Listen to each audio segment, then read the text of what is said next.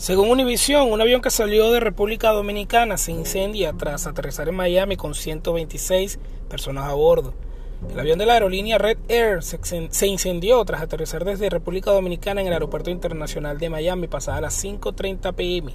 Tendría 126 personas a bordo. Momentos de angustia y tensión se vivieron durante la tarde de este martes en el Aeropuerto Internacional de Miami, cuando un avión procedente de República Dominicana se prendió fuego en segundos después de aterrizar.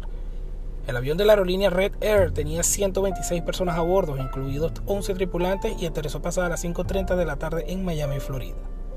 De acuerdo con la Administración Federal de Aviación, la FAA, por sus siglas en inglés, información preliminar indica que el tren de aterrizaje del vuelo 203 de Red Air, un McDonnell Douglas MD-80, colapsó.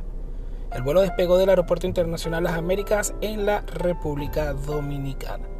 Videos que tomaron los empleados de otras aerolíneas y personas que se hallaban en la pista muestran el momento en que el avión se desliza en el pavimento, chocando con varios objetos antes de terminar sobre una zona con grama. De inmediato se observa a los pasajeros evacuando la aeronave a la salida de emergencia, mientras los equipos de cuerpos de bomberos de Miami-Dade controlaban rápidamente el fuego. Las autoridades no reportaron víctimas mortales.